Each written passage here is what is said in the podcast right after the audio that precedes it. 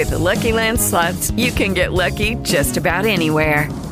This is your captain speaking. Uh, we've got clear runway and the weather's fine, but we're just going to circle up here a while and uh, get lucky. No, no, nothing like that. It's just these cash prizes add up quick. So I suggest you sit back, keep your tray table upright, and start getting lucky. Play for free at LuckyLandSlots.com. Are you feeling lucky? No purchase necessary. Void where prohibited by law. 18 plus terms and conditions apply. See website for details. No le tengo miedo a la muerte mía, pero que no se vaya mi hijo, que no se vaya eh, mi pareja. Capaz mis padres lo acepto, es, es parte de la vida, eh, mis abuelos también, pero mi hijo sería mi nieto. O sea, si realmente no le tengo miedo a la muerte, comprendo que es un proceso, un paso a otro estado, eh, da lo mismo que sea mi hijo, mi nieto o yo. Bienvenido al podcast de Conexión Pineal. Es tiempo de despertar. Muy buenas tardes, buenas noches. ¿Cómo está Juanpa? ¿Cómo estamos? ¿Cómo estamos? Hoy con un tema que, que a todo el mundo lo toca, ¿eh? Pero acá no hay vuelta, no hay, no hay escape. No hay manera de decir, no, mira, esto a mí, la verdad no sé si me interesa. Eh, porque es un tema que nos toca a todos y que eventualmente todos eh, deberíamos eh, pasar, ¿no? Entonces, claro. Y quizá terminamos descubriendo que esa frase famosa que lo único inevitable es la muerte y los impuestos, quizás sean los impuestos, y en algunos países, pero... pero bueno, ¿cómo? ¿Cómo puede ser que eso no pase? Bueno, ya vamos a ver ya vamos a ir avanzando en esto. Bienvenida a todos los que se van sumando a este nuevo programa, Fede, y contarles que claramente esto nosotros lo tratamos en un taller que dura dos días, que es el último taller del programa hacia la libertad creativa, que es el taller Recuperando Memorias, donde estamos casi seis horas eh, cada día. Estamos hablando de un taller donde hablamos de esto en casi 12 horas, tratando de resumirlo en una hora que es nada, vamos a tratar de poder dejar lo mejor que podamos en una hora. Obviamente, es, un pantallazo eh, de, esta información a quien le vaya resonando. Y esta información, obviamente, hay que escucharla con, el corazón abierto, con el corazón abierto, ¿no? Porque acá eh, puede haber algo que me empieza a resonar, que siento que es así, aunque no lo termine de aceptar a nivel intelectual, ¿no? Y, es normal. Y es normal, y más en estos tiempos donde esto se ha movido, se ha tocado, donde quizá por algún lado eh, esto te está llegando, te está tocando, te está moviendo por alguien cercano, porque se habló mucho, porque más allá de COVID o no COVID, la gente igual se muere y a nosotros nos da eh, mucho tema, y no ha sido a nosotros, ha sido a lo largo de la historia este concepto con este proceso y con este cambio llamado muerte. Así que, bueno, hubo. Eso es lo que vamos a hablar hoy, porque para los que, los que no saben, hoy vamos a hablar específicamente de lo que entendemos como la muerte. El, cambio, el cambio que nosotros acá en este campo, en esta vida, en este mundo, le llamamos la muerte, ¿no? Es, es eso. de eso vamos a estar hablando. Muy buenas tardes también le damos a Mateo, que está en los controles, a Eleonora, que está de nuestro lado también ahí. Y le pedimos a Mateo que por favor eh, publiquen. Ahí está. Y vamos a empezar con esta, este gran, gran arte de Alex Gray, que capaz lo conocerán algunos, si no, búsquenlo, que tiene un arte eh, muy espectacular. Y lo que representa ahí es justamente un momento de lo que entenderíamos como, como la muerte, ¿no? Eh, y la quisimos elegir como portada porque está muy buena y porque tiene, tiene una gran clave que lo vamos a ir viendo un poco más adelante. Pero esto, Juanpa, ha estado presente en toda la historia de la humanidad, obviamente. Claro. Eh, y, y, todas las culturas le han dado una importancia especial. Vamos a tocar algunas nada más, ¿no? No vamos a entrar en detalle en todo nuevamente, esto, esto es una hora, pero empezando en Mesoamérica, los mayas, los aztecas, ¿no? Le da mucha importancia, vamos a hablar de los aztecas. Y que ellos estaban convencidos que era otra forma de vida, ¿no? Hablaban del inframundo, eh, deidades que manejaban eso. Y ellos decían algo peculiar. No era necesario obrar bien o mal durante esa vida acá. Eh, porque lo que realmente había que era nacer, las acciones tenían que nacer del corazón y realizarse desinteresadamente. O sea, no es me tengo que portar bien pero guardándome la bronca o guardándome el odio porque, para que no me castiguen, sino que realmente si yo lo hacía del corazón, eh, desinteresadamente, eso es lo que valía, ¿no? Que está buenísimo ese concepto. Exactamente, exactamente. Eh, es un concepto que al occidental le sonaba raro, obviamente desde la cultura judío-cristiana eh, sonaba raro esto de que no importa lo que hiciera en vida, no había nada que hacer para el paso por el inframundo porque daba igual, porque las obras eran desde el corazón. Y alguien puede decir, bueno, pero lo mismo también estaba en la Biblia, no, no soy Dios para ver corazones, solo puedo ver acciones, decían los hombres, diciendo que lo único que importaba era lo que estaba en el corazón. Eh, pero bueno, al encontrarse con este concepto de, de, los aztecas, claramente al principio salía complicado. No le tenían miedo a la muerte, no generaban un concepto con la muerte por eso, de hecho, los aztecas, como los ayudantes de Huitzilopochtli, no tenían conflictos, al contrario, era un honor generar el sacrificio. Y cuando sintieron que sus dioses habían muerto, se dejaban morir, no tenían este concepto que tenemos nosotros con la muerte, porque creían en otras cosas, ¿no? Pero, pero también se morían. Exactamente. Y bueno, los vikingos, los vikingos lo sabemos muy bien, ¿no? También era un honor para esos guerreros eh, morir en batalla. Acá ellos sí tenían una gran diferencia, los vikingos, ¿no? Que creían en la vida después de la muerte y de hecho esperaban morir en batalla. Que no era lo mismo morir eh, de viejo, morir en la casa o eh, en cualquier otra actividad, ¿no? Porque realmente para llegar a los salones de Valhalla. Valhalla, exactamente, era. tendrías que haber sido un gran guerrero y muerto en batalla pero y tenían un gran rito también, ¿no? De poner, quemar las embarcaciones, poner las monedas de oro, porque cruzaban, o sea, lo veían como una transición justamente, ¿no? Comprendiendo ese proceso de transición. Y tenían que morir eh, no solo en batalla, sino con la espada en la mano. Tenían que morir con la espada en la mano para ser aceptados en los salones de Valhalla, donde estaba Odín, Thor eh, y, y Frey y Freya todos los, los, grandes, que junto con, los, grandes vikingos que habían muerto en Bacalla, ¿no? con los grandes hombres del norte eh, que habían muerto en Bacalla y iban a estar comiendo, bebiendo y contando historias de guerra durante toda la eternidad junto con Odín, Thor, Freyr, Freya. Eh, entonces, claro, obviamente eh, todavía en, la Europa queda eh, como parte del Padre Nuestro, eh, líbranos del mal y de la furia de los hombres del norte. Claro. Eh, queda como parte del Padre Nuestro, es líbranos del mal y de la furia de los hombres del norte. Porque ¿cuál era el problema que veían los ingleses, los franceses y todos los que tuvieron que lidiar con los hombres del norte que no le tenían miedo a la muerte? Pero es que qué mejor manera también, si lo podés ver del otro lado, de manipular a la gente que decir, eh, únicamente vale si morís en batalla. Entonces vas a querer ser un guerrero, vas a querer conquistar, vas a querer... Eh, y no había cobardía. Claro, entonces vas a querer ir con eso, porque decís, ahí está. Pero ellos comprendían ese proceso también diciendo eh, que creían que había vida después de ese proceso.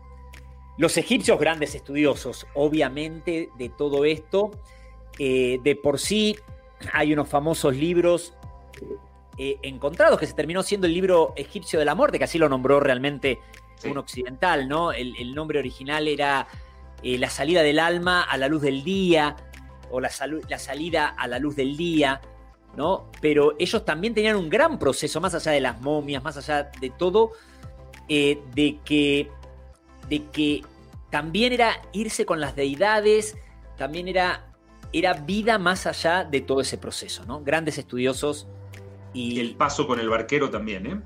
Claro. El paso con el barquero, eh, los egipcios ni los vikingos le llamaban caronte, pero también existía el pago para el barquero, eh, el, pago para caronte.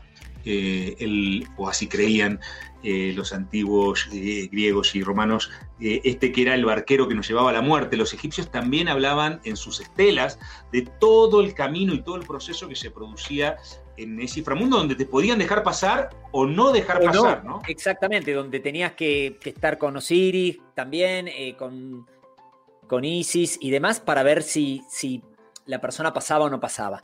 Eran, eran grandes procesos. Los budistas eh, en Oriente, ¿no? Eh, obviamente ellos también no solo creen en el proceso de que hay vida después de la vida, sino que en la reencarnación específicamente, ¿no? Y que justamente la meta, la meta en esta vida es no seguir renaciendo eternamente, es llegar al proceso de nirvana, de iluminación, para alcanzar esa paz, ese amor y ya no estar en la rueda, en la rueda de, de samsara, de, entradas y salidas de este campo, ¿no? Que ellos como que lo tienen más claro al proceso ese de decir, eh, entramos y salimos, entramos y salimos, entramos y salimos a esta experiencia de vida. Eh, y, la meta es como graduarnos de alguna manera, ¿no? Y justamente cuando alguien alcanzaba el estado de Buda, de despierto, y lograba el nirvana, estaba saliendo de la rueda de las reencarnaciones, estaba generando ese proceso, llegando a una meta que, no era volver a entrar y vivir eternamente en esta vida, sino era salir de la rueda de las reencarnaciones, y eso lo hacía un Buda en el estado de nirvana. Buda es un estado, no es un nombre, ¿no? Y, y alcanzaba el estado de despierto, despierto porque podía iluminarse y comprender que el proceso de entradas y salida realmente no existía y que había una forma de salir del cambio llamado muerte. Exactamente. Bueno, y los occidentales, nosotros, que obviamente podemos decir está en gran parte marcado por eh, la religión judío-cristiana, fundamentalmente, donde el tema de la muerte sí es tratado, sí lo conocemos, pero no deja de ser un gran tabú en nosotros, ¿no? Donde eh, no, donde hay distintas miradas y para hay distintas comprensiones, ya que estamos haciendo un recorrido de cómo los distintos, desde los distintos lados se ve o se entiende eh, el proceso de la muerte, hay que entender una cosa, para la religión católica específicamente, los muertos están dormidos, esperando el día del juicio final. Los muertos no están en ninguna otra vida, están dormidos, esperando el día del juicio final y ahí serán jugados los vivos y los muertos y, todo lo que seguramente algunos conocen. Y alguien dice, bueno, el, cristianismo, lo que decía Jesús, bueno, hay que aquí hacer un pequeño punto en esto, Fede, que Jesús constantemente le preguntaba a sus discípulos, ¿quién dice la gente que yo soy? Claramente lo que intentaba era que dijeran el Mesías, el Mesías, pero para ser el Mesías Jesús iba cumpliendo las escrituras y cada paso de lo que hacía cumplía las escrituras. Y entre eso de poder cumplir las escrituras, tenía que ser la reencarnación del profeta Elías. Y entonces van a leer en muchos párrafos, en muchos versículos, que quién dice la gente que yo soy, y lo que le contestan los discípulos a Jesús es la reencarnación de Elías. Es decir, que en el concepto judío, cristiano, existía, de hecho, en el, en el, en el cristianismo, antes de ser catolicismo, en el cristianismo existe hasta el concilio Nicea, ¿no? El concepto de, eh, la reencarnación. De la reencarnación. Eh, Exacto. La preexistencia de Jesús, como Jesús cuenta en un párrafo que está con Abraham. Eh, claro que no está hablando de que cuando estaba con Abraham en vida de Jesús. Está hablando de un proceso de preexistencia de Jesús y un proceso de donde Abraham y Jesús se encuentran. porque en el mundo judeo-cristiano del principio del cristianismo, que viene obviamente mamando toda la historia de la ley judía, estaba el concepto este de las vidas sucesivas, que hoy parece tan en contra del el catolicismo. Y sí, la verdad es que sí es en contra de Nicea en adelante. 325 en adelante, sí, claro. Porque, bueno, nada, había que crear otras cosas y otras instituciones en el medio, pero, pero existía. Eh, eso, ha generado, eso ha generado e, e, ese gran eh, tabú, que se haya vuelto un gran tabú. Acá, acá no nos gusta hablar de la muerte. Es un tema, nadie tira en una reunión, eh, che, mira, eh, no sé, ¿estás planeando algo para tu muerte? ¿Cómo te estás preparando para ese proceso? No, pará, ni me hables. O nos molesta que se hable de esto. es normal, es normal. estamos sin terminar de comprender realmente los occidentales, como que no terminamos de, estudiar de alguna manera el proceso, vemos por qué la gente le puede llegar ahí, pero no realmente qué es ese proceso. Eh, le escapamos, básicamente le escapamos. Y como decíamos, Juanpa, en los anuncios que poníamos en este programa, es la madre de todos los miedos, el miedo a la muerte. Y preguntábamos en las historias, ¿no? Si la gente le tenía miedo a la muerte o no. Y el 80% nos contestaba que no, pero ahí tengo mis dudas, ¿no? Eh, a ver, eh, sale fácil el decir eh, no. Y entonces, yo te entiendo porque decís que no y está clarísimo por un montón de comprensiones. Entonces, pero inmediatamente la otra respuesta, entonces no le tenés miedo a nada. Ese dicho popular que hay mucho que dice en mi casa de lo único que no hay es miedo y plata. Bueno, entonces no le tenés miedo a nada porque nadie te podría obligar a nada, porque de hecho el miedo a la muerte es la madre de todos los miedos. Imagínate que realmente vos no tuvieras miedo a, a la muerte, no le tendrías miedo a nada. ¿Cómo alguien te podría coaccionar a algo si vos no tuvieras miedo a la muerte? ¿Cómo te podría preocupar algo? ¿Cómo te podría preocupar algo? O sea, yo no le tengo miedo a la muerte, no le tengo miedo a la muerte, salvo el resumen de la tarjeta de crédito. No le tengo miedo a la muerte, no le tengo miedo a la muerte, salvo cuánto me va a venir de gas en invierno. Es como que no coordina esas dos cosas. Pero aparte es, no le tengo miedo a la muerte mía, pero que no se vaya mi hijo, que no se vaya eh, mi pareja. Capaz mis padres lo acepto, es, parte de la vida, eh, mis abuelos también, pero mi hijo sería mi nieto. O sea, si realmente no le tengo miedo a la muerte, comprendo que es un proceso, un paso a otro estado, eh, da lo mismo que sea mi hijo, mi nieto o yo. Eh, por eso es algo que vamos a estar hablando de esto eh, y acá le escapamos, le escapamos. Y es la madre de todos los miedos nuevamente, porque por ese miedo a la muerte tomamos, tomamos muchas decisiones acá. Pensamos que todo comienza cuando nacemos y todo se termina cuando llegamos a ese proceso de muerte. Y tratamos de que ese proceso sea lo más lejos, lo más lejos posible, porque decimos, esto es todo lo que hay, o esto es todo lo que conozco por lo menos. Capaz puedo decir, hay más vidas, pero como no me acuerdo, ¿no? como no me quiero meter en eso. No me quiero meter en eso, porque, o sea, quiero sacarle el jugo a esto.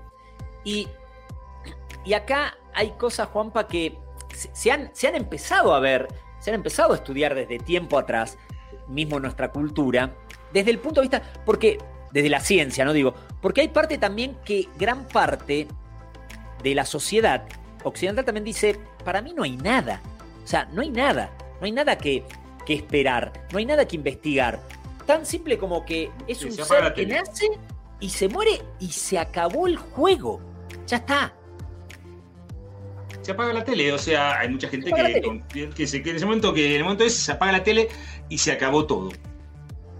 Y entonces, bueno, quizá sería más o menos justificado el miedo a la muerte. Este concepto, como decía Fede recién, qué buena manera de manipular a la gente haciéndole creer que la, que la muerte es buena en batalla.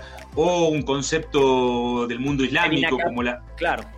la muerte en la yihad, me esperan en el paraíso 70 vírgenes y, ese tipo de cosas que me podrían quitar el miedo en batalla y en un montón de situaciones. Eh, no tenerle miedo a la muerte, ¿no? Los famosos inmortales persas. Y, claro. Pero todo esto estaba obviamente en todos. Y entonces se llegó un punto que también la ciencia quiso empezar a meterse en el proceso de la muerte. Así es, y, quizás habrán escuchado, ¿no? Eh, sobre este experimento. ¿Cuánto pesa el alma? ¿El alma se puede medir? ¿Sabemos? Y a principios del siglo pasado, imagínense esto en Estados Unidos por, por el 1900, un doctor, doctor en medicina, ¿no? Duncan McDougall, publicó su experimento, que lo había hecho en los últimos seis años con seis pacientes que se habían ofrecido al mismo, personas terminales, y él quería comprobar cuánto era lo que eh, el cuerpo cambiaba de peso en el, instante de la muerte, ¿no?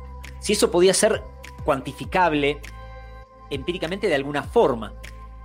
Y él lo hizo con unas camisas especiales que tenían unos balancines, ¿no? Varios, varios balancines para comprobar, y comprobó que eran, correspondía a tres cuartos de onza, lo que nosotros en nuestro sistema métrico que usamos acá serían 21 gramos, ¿no? Y entonces él decía, el alma pesa 21 gramos. Que hay una película. Obviamente.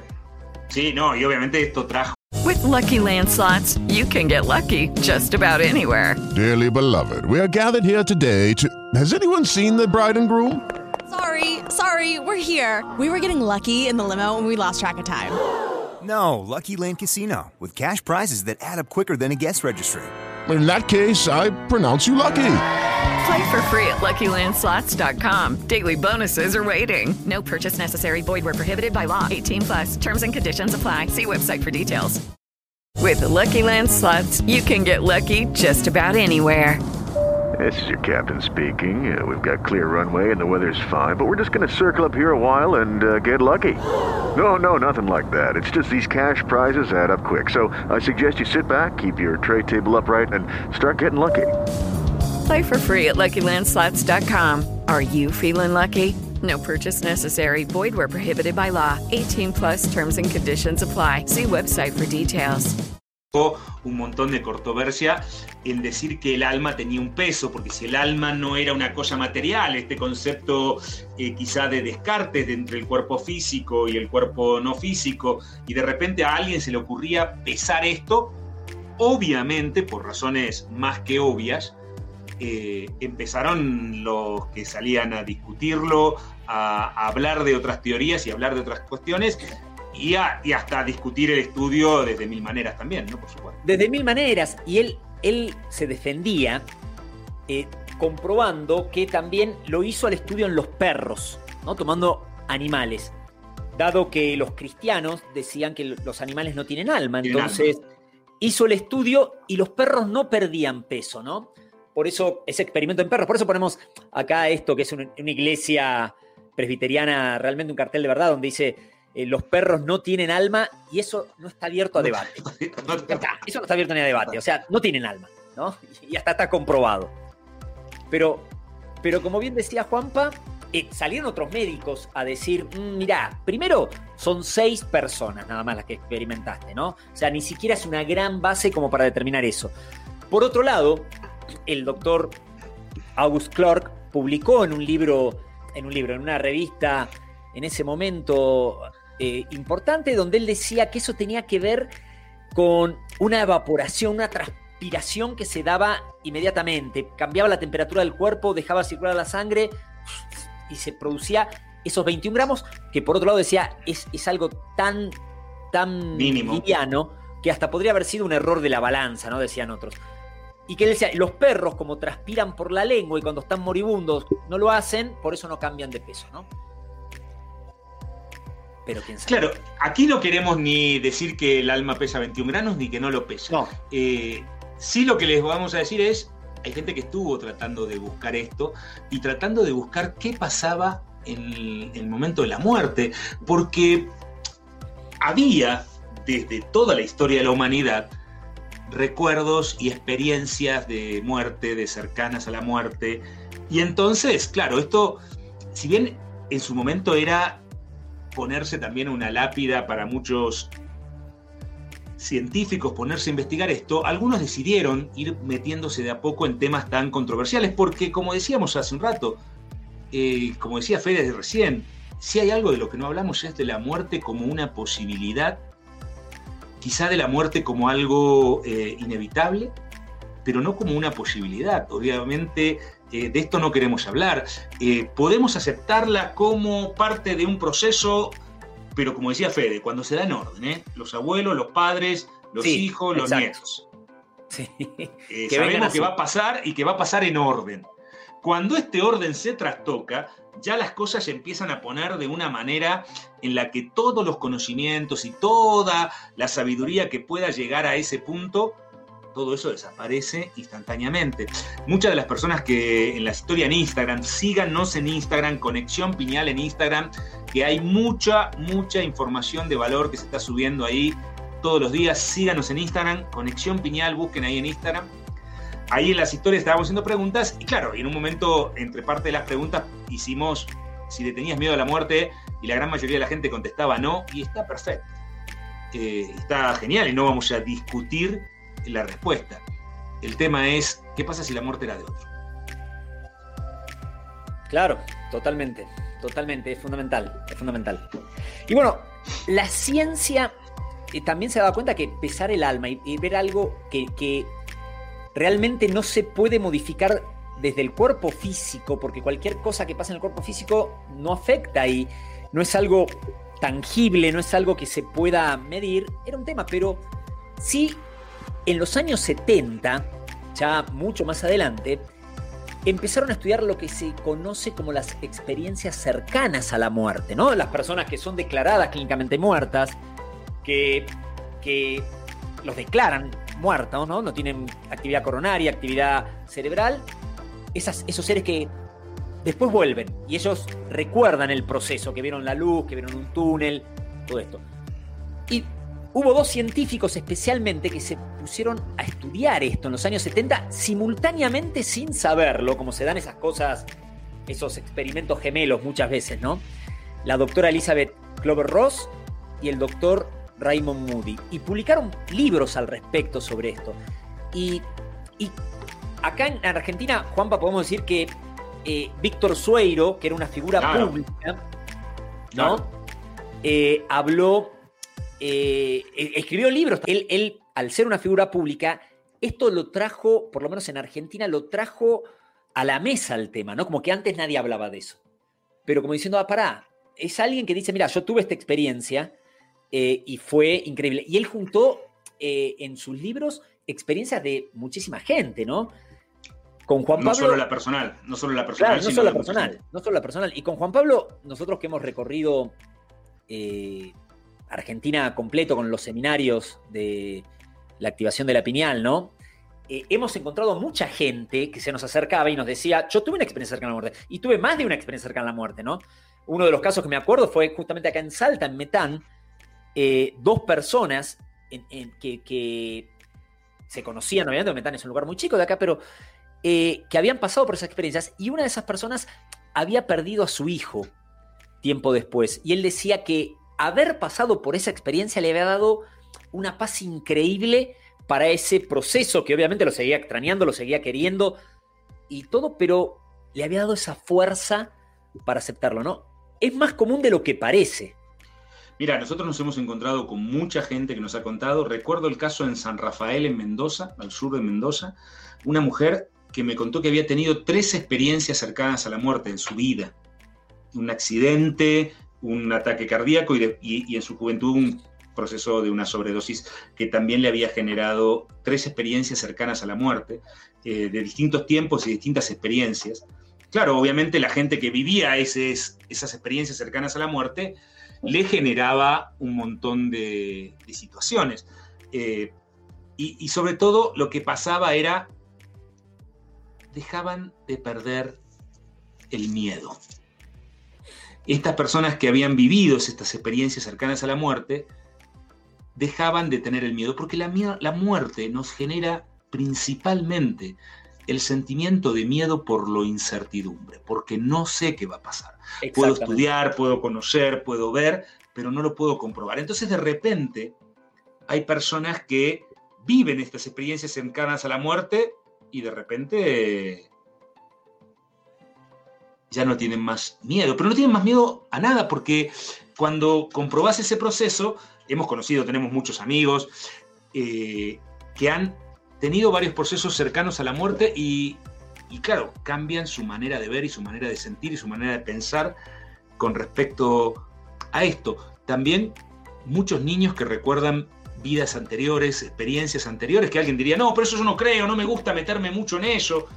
pero la verdad es que hay mucha gente que recuerda una vida pasada, un proceso pasado, un momento distinto.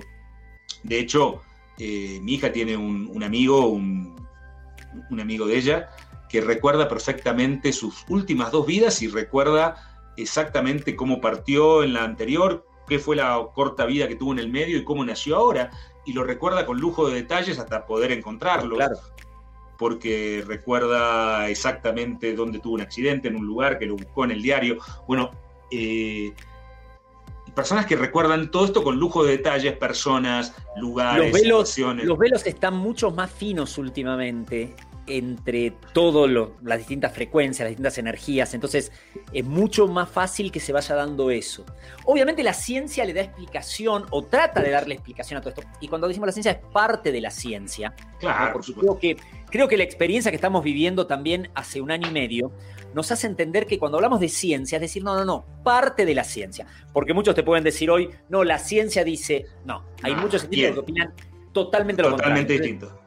Totalmente distinto. Parte de la ciencia, que capaz es la que a veces más suena en todos lados, le da una explicación a todo, a todo el proceso eh, cercano a la muerte, la experiencia cercana a la muerte, de, bueno, sí, la luz se produce en realidad por unos eh, fotones que se activan en los ojos, eh, al, liberarse la dopamina sentís mucha paz y por eso es el amor y la paz que sentís, etcétera, etcétera. Pero primero no son estudios científicos, porque no son comprobados, repetidos, verificados. Pero por otro lado, es como que hasta también nos da miedo eh, saber qué hay del otro lado. Pero muchos doctores lo investigan, ¿no? No solo estos dos doctores.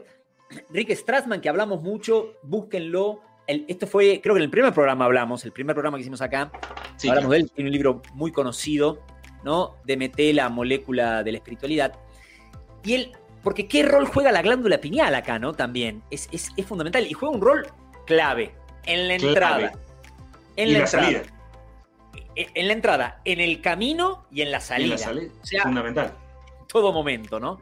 En todo momento. De por sí, los budistas dicen que el alma entra por, por la glándula pineal, ¿no? Y, y Reza cuenta cómo también él eh, dice que hay una gran relación porque está esa molécula que fue la que él estudió y descubrió que la dimel, dimeltreptomina, ¿no? la DMT, que dice que se produce, empieza como a desencadenarse eh, al momento que eh, se genera el, feto a los 49 semanas, se genera eso, ahí empieza a desarrollar al momento del parto, al momento del parto eh, se sale mucho DMT y al momento de la muerte. la muerte. ¿No? Cuando él, como lo llama la fuerza vital, abandona eh, el cuerpo físico, ¿no? Eh, Porque la muerte se produce, y aquí es un dato que debería todos llamarnos la atención, muchas veces, en muchas personas, sin que los órganos hayan sufrido ningún deterioro, es que simplemente se paran de funcionar. Alguien dice, bueno, sí, le matan de un balazo, se muere. Sí, sí, pero a veces los órganos dejan de funcionar. Es como que alguien cortara la corriente o que algo cortara la corriente. Y entonces en ese momento órganos que están perfectamente dejan de funcionar, se paran. Entonces, la pregunta es, ¿por qué se paran? porque si yo entiendo que una máquina se pare con una visión muy materialista del cuerpo, yo puedo entender que la máquina se pare si hay un error. Si se rompe algo en la máquina, ¿no? Da igual si fuera un pulmón, un hígado o un corazón. Si algo se rompe, bueno, es lógico que se para. Pero ¿qué pasa con las personas que simplemente se mueren? Pero eh, no solo eso, sino que el tema de la conciencia, que es algo que la ciencia no lo ha podido dilucidar hoy en día, que es la conciencia, dónde está la conciencia, ¿no? que bien podemos decir ni siquiera está dentro del cuerpo físico, eh, todo eso, ¿qué rol juega en todo este proceso? Cuando lo vemos tan mecánico y decir nacemos cuando nacemos y nos vamos cuando nos morimos, ¿no? Y ahí veo en el chat que están muchos diciendo, no, pero los animales sí tienen alma, los perros sí. Eh, todo es energía, nuevamente, todo es energía y obviamente es una fuerza de vida. ¿no? Es una fuerza de vida. Y y la pregunta también sería, ¿de dónde vienen los sentimientos, tanto de los humanos como de, de los animales, eh, de todo eso? ¿De dónde viene eh, esa, esa energía? Pero... ¿Por pero qué una planta reacciona cuando la van a cortar o cuando le acercan fuego? Exactamente. Porque- si no porque- tendría... Pasa que nosotros creemos que la única tipo de conciencia que existe es la nuestra. Y es un grado de conciencia, pero no es el único termo de conciencia ni de vida. Eh, lo que mostrábamos a los perros era porque justamente estas interpretaciones muy firmes y muy sesgadas, muchas veces también, ¿por qué no?, del libro, eh, en el momento que el investigador este demuestra que los perros no perdían 21 gramos, dice, listo, ya está, no hay nada que discutir. Eh, Claro. pero, pero también era, el, el estudio también es tan controversial que da- al final daría igual. Por eso, y aparte no deja de ser dogmático todo, ¿no? No deja de ser dogmático todo. Decir, eh, esto es así porque está escrito acá, esto es así porque eh, las investigaciones dieron esto, y realmente, sobre todo en temas tan, tan personales, tan únicos, es decir, bueno, ¿qué siento yo respecto a esto? Alguien que dice, yo tuve una experiencia cercana a la muerte, y te la vienen a explicar de una manera diciendo, no, mira, esto en realidad es esto, vos decís, mi experiencia no me la quita nadie y nadie puede entender ni saber lo que fue. Por más que vos hayas pasado por la misma eh, experiencia cercana a la muerte. Porque la tuya fue la tuya y la mía es la mía. Entonces, ni siquiera se le puede dar una explicación racional a eso.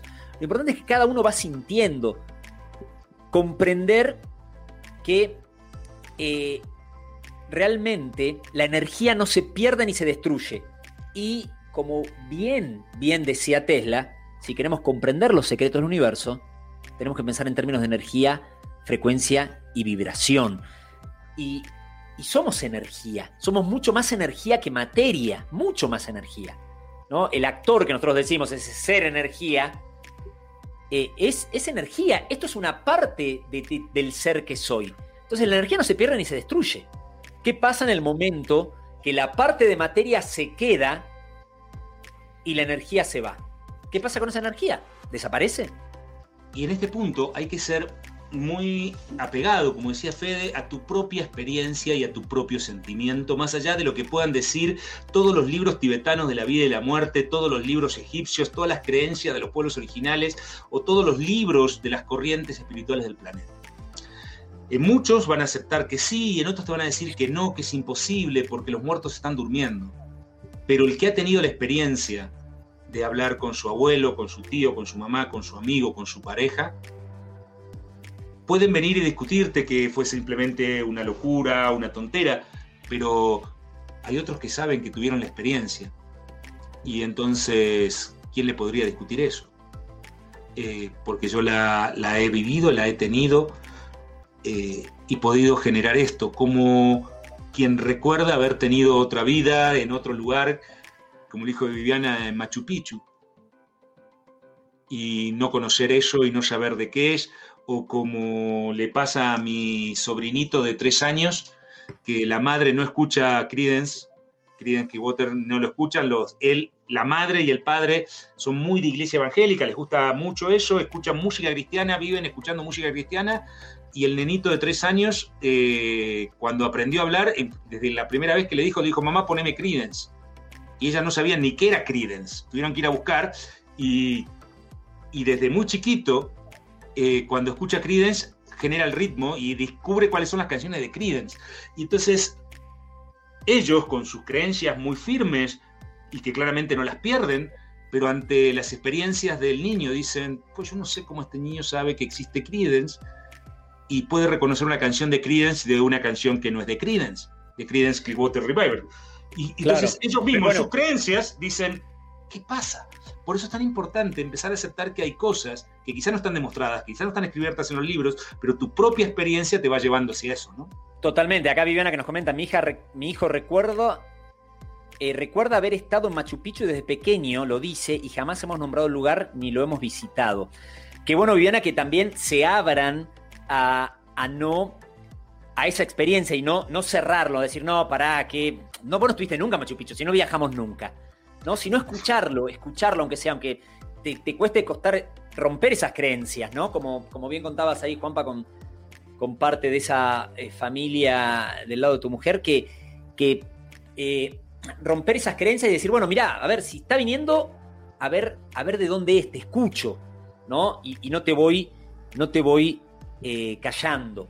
Pero, como decimos, los velos cada vez están más, más finos. Entonces es más normal que la gente vaya recordando, porque la frecuencia, por el proceso ascensional que estamos pasando, que ya esto lo pueden buscar también en los programas que hablamos de todo esto, eh, eso hace que eh, se vayan como uniendo lo que antes estaba tan, tan, separado. Y es más normal que haya gente que recuerde, gente que, que pueda tener experiencias cercanas a la muerte y que hasta tener contacto con personas que ahí también nos preguntaban, ¿es posible contactar con personas que han trascendido?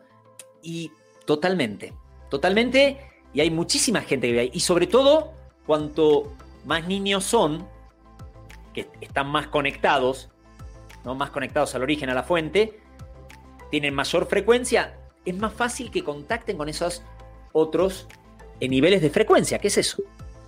Y Steffi nos hace una pregunta ahí en el chat para, los que no la están leyendo, que sí dice, eh, ¿cómo se puede hacer para morir consciente? Porque hay mucha gente que muere inconsciente. Esperanos un ratito, Steffi, y la respuesta va a ser, morir consciente es una inconsistencia. Porque si soy consciente, entonces no muero. Si soy inconsciente, muero. Pero ya vamos a llegar hasta ahí. Pero bueno, las ondas de energía en toda escala siguen los mismos principios armónicos que la música, comprendiendo que todo es energía, entonces siguen los mismos principios. Hay octavas, hay intervalos, hay sintonía.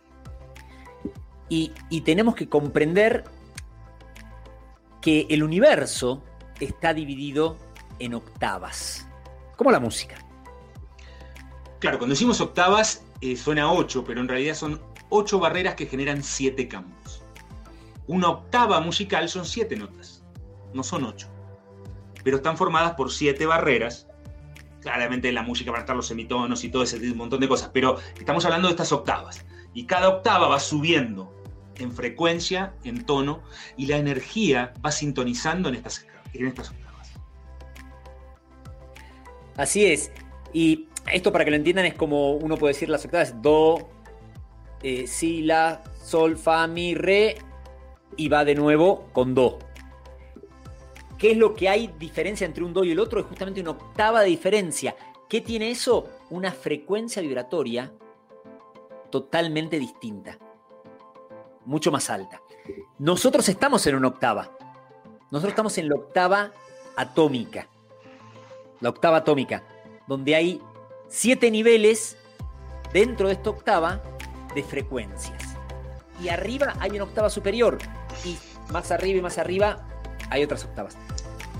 Dentro de esa octava del campo atómico, que es donde estamos acá, esto lo, mostramos acá como si fuera eh, niveles de, de un edificio, pero realmente son niveles de energía, niveles de frecuencia vibratoria.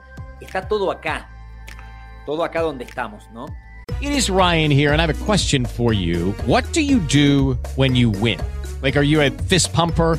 a woohooer, a hand clapper, a high fiver. I kind of like the high five, but if you want to hone in on those winning moves, check out Chumba Casino. At ChumbaCasino.com, choose from hundreds of social casino style games for your chance to redeem serious cash prizes. There are new game releases weekly, plus free daily bonuses. So don't wait. Start having the most fun ever at ChumbaCasino.com. No purchase necessary. VGW. Void were prohibited by law. See terms and conditions. 18 plus.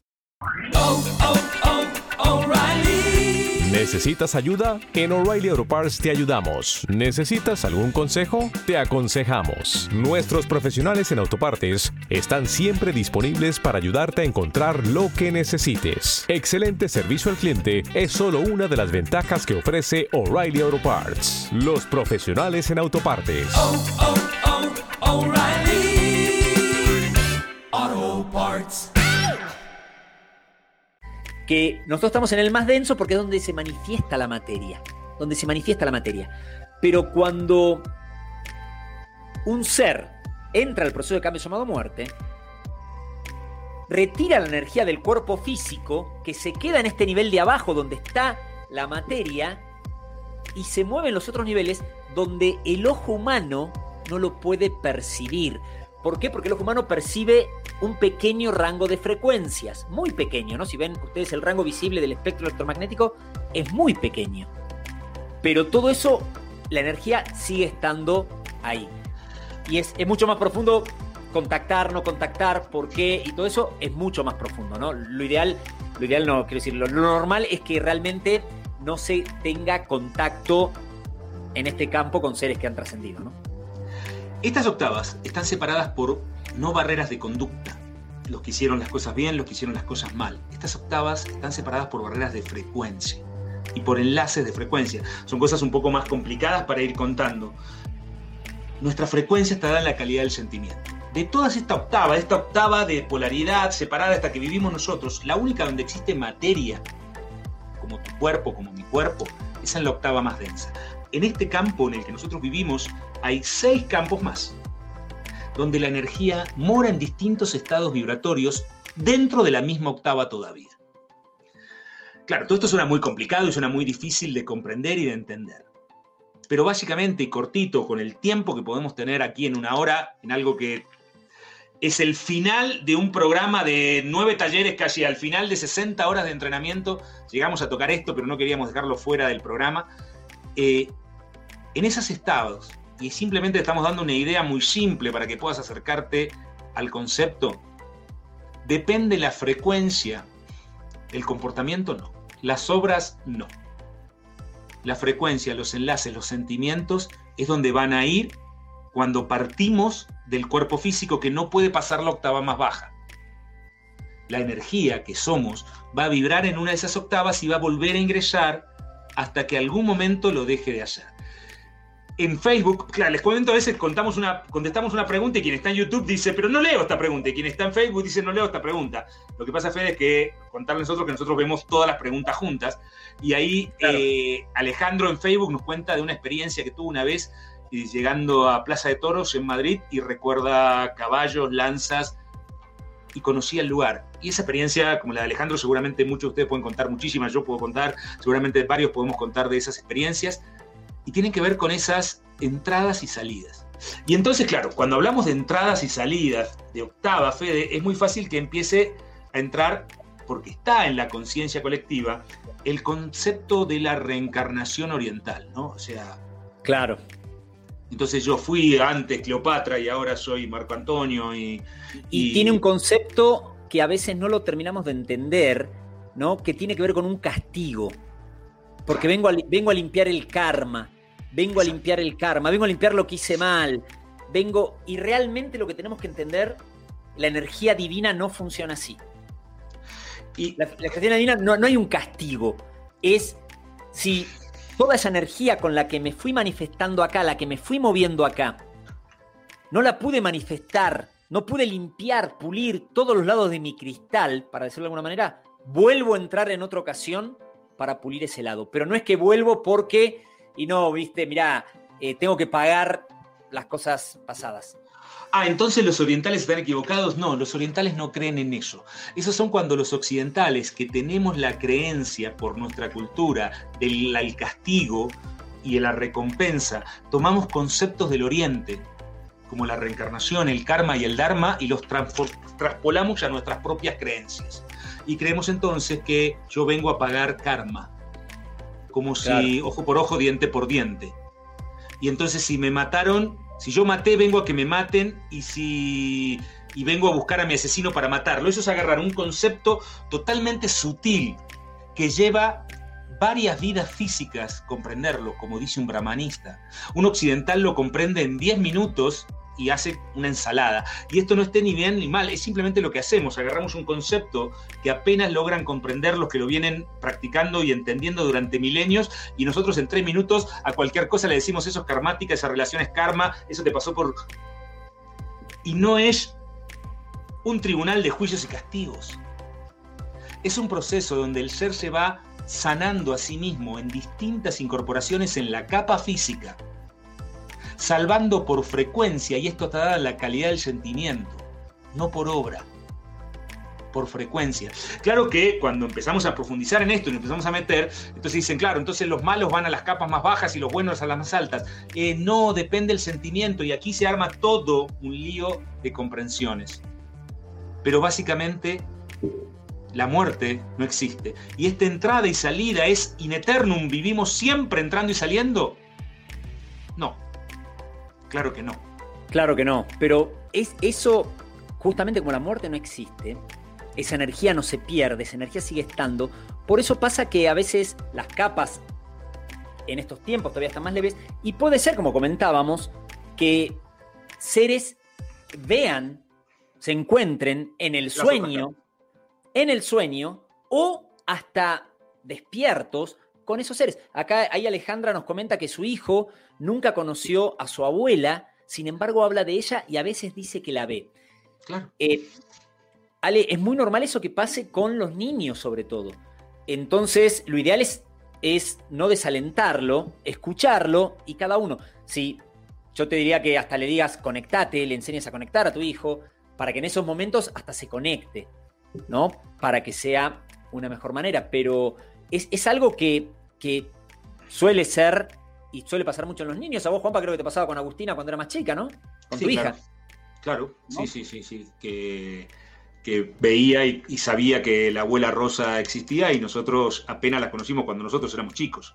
Eh, y ella sabía que se llamaba Rosa y que era, era nuestra bisabuela, ¿no? Eh, y, nosotros la conocimos de muy chico, no era alguien de la que hablábamos, no era alguien de que la teníamos presente, o sea, no era alguien que existía para, nosotros en la conversación. Y, y Agustina, mi hija, decía que hablaba con, con la abuela de Calo. Calo le dice a mi papá. Y entonces ella decía que hablaba con la abuela de Calo. nosotros decíamos, la abuela de Calo, o sea, ¿de qué está hablando? Y en realidad sí era, pues, era la abuela, la abuela de mi papá. Y, ella sabía que se llamaba Rosa. Eh, y bueno, nada, hay un montón de cosas. Pero esas situaciones pasan, pasan sobre todo, y porque aquí la importancia de la piñal, cuando todavía la piñal no ha entrado en el proceso de atrofia entre los 7 y los 10 años. Entonces estas conexiones están mucho más despiertas y se pierden. Estas conexiones muchas veces durante la vida adulta se pierden completamente. Y en los momentos finales de la vida, cuando se vuelve a generar esta elevación de frecuencia, no es raro que el abuelo vea a su papá, a su mamá, a su hermano que partió hace 15, 10, 5 años. Porque ahí es donde se vuelve a generar este proceso de la activación. Y al momento de que alguien en algún momento de su vida retoma la conexión a través de la piñal, no es una no es un objetivo, no me activo, no genero la activación de la piñal para poder ver a los que se fueron, porque probablemente de esa manera y de ese sentimiento ni siquiera suceda. Pero es claramente ese proceso puede darse. En algún momento de las diferentes entradas y salidas, entradas y salidas, voy a alcanzar la frecuencia necesaria. Es ahí donde Estefi nos decía el consciente, el despierto. En el momento que logro despertar, pues entonces ya comprendo que no debo entrar más al cuerpo de muerte. Y entonces ahí ya no muero más. Pero tampoco vuelvo a entrar, ¿no? Esto tratar de explicarlo muy rápido porque es muy largo. Exactamente, de por sí, eh, cuando el ser entra a lo que nosotros entendemos el proceso de cambio llamado muerte, está entrando en un lugar más sutil, donde podemos entender que todavía hay más vida que acá. Por eso la palabra muerte tiene una carga tan fuerte, ¿no? Y muchos eh, no la nombran, hablan de trascender, hablan de hacer el cambio. Y uno dice, ay, pero qué ridículos. No, no, no, es porque no tiene esa carga y porque realmente deberíamos eliminar hasta del vocabulario esa palabra, por la carga que tiene, por lo que genera dentro de nosotros, ¿no? La palabra muerte. Pero eventualmente el ser empieza a recordar, empieza a despertar sus memorias y empieza a lograr lo que se conoce como el proceso de la ascensión, donde, que lo podríamos entender en la cultura oriental, ¿no? que se libera de la rueda de, la rueda de Samsara. De Samsara y ya no vuelve a entrar acá. Es la ascensión, la misma que hizo el Maestro Jesús y dejó un registro, un registro, el más potente, público, un registro público en la colina de Betania. Eh, este proceso que ha sido hecho por otros seres. Claro, que ha sido hecho por muchísimos seres y en estos tiempos y en estas frecuencias, con la ayuda incrementada que le hemos hablado en otro programa y en alguno más la hablaremos, la ayuda incrementada que tenemos en estos momentos por la elevación de frecuencia vibratoria de la Tierra está más disponible que nunca en los últimos milenios. La posibilidad de que esta experiencia podría llegar a ser la última tiene que ver con la calidad del sentimiento y tiene que ver con justamente despertar. Y para despertar hay que encenderse. Y para encenderse ahí es donde la piñal juega el proceso fundamental, como lo hace en el proceso de la vida y del cambio. Y mismo, mismo cuando el ser entra, entra al proceso de cambio llamado muerte, la salida correcta de la energía es por la piñal. Como la entrada es por la piñal, la salida eh, es por la piñal. Y nos queremos despedir, ya estamos llegando al final, nos queremos despedir con, estas palabras, con estas palabras de los grandes maestros espirituales que dicen, queridos, transmitid por donde quiera que vayáis, donde podáis tener oídos armoniosos, que no hay muerte. Nunca existió algo así en la historia del mundo. Pues solo la distorsión de la idea de la humanidad ha nublado el intelecto, hasta que los seres humanos han imaginado todo tipo de cosas. Una y otra vez, la gran luz está revelando a la humanidad. No hay muerte. El individuo que ha fallecido no tiene más que cambiar de vestimenta, como ustedes lo hacen en el invierno y en el verano. Cambio de vestimenta que les da mayor libertad. Qué cosa tan hermosa queridos corazones. En ese cambio de vestimenta, pensad que es un cambio a las vestimentas superiores de luz, que debería ser la mayor alegría de todo ser en el mundo. Aunque les parezca extraño, aunque los miren raro, aunque les cueste creerlo al principio, como un ejercicio traten de ir eliminando el vocablo muerte. Cambio, trascendencia. Pero es lo mismo, es un cambiar una palabra. Las palabras son hologramas y transmiten ideas y transmiten creencias. Eh, los artistas suelen decir que quien ha partido ha salido de gira. Quizá lo puedes decir con tu tío, con tu primo, con tu abuelo, con tu trío, con tu padre, con tu... Salió de gira. ¿Te podrás volver a encontrar o no? No es importante. Al final, cuando todos seamos ascensionados y libres, nos vamos a encontrar. Si nos encontramos en el camino puede ser o no, no siquiera es un objetivo. Son ideas creadas por los hombres, como decían los maestros del Oriente. Primer trama, empezá a tratar de sacar del juego la palabra muerte. Cambiala, cambio, trascendencia, como quieras. Porque realmente la muerte no existe. Hasta nuestro próximo encuentro.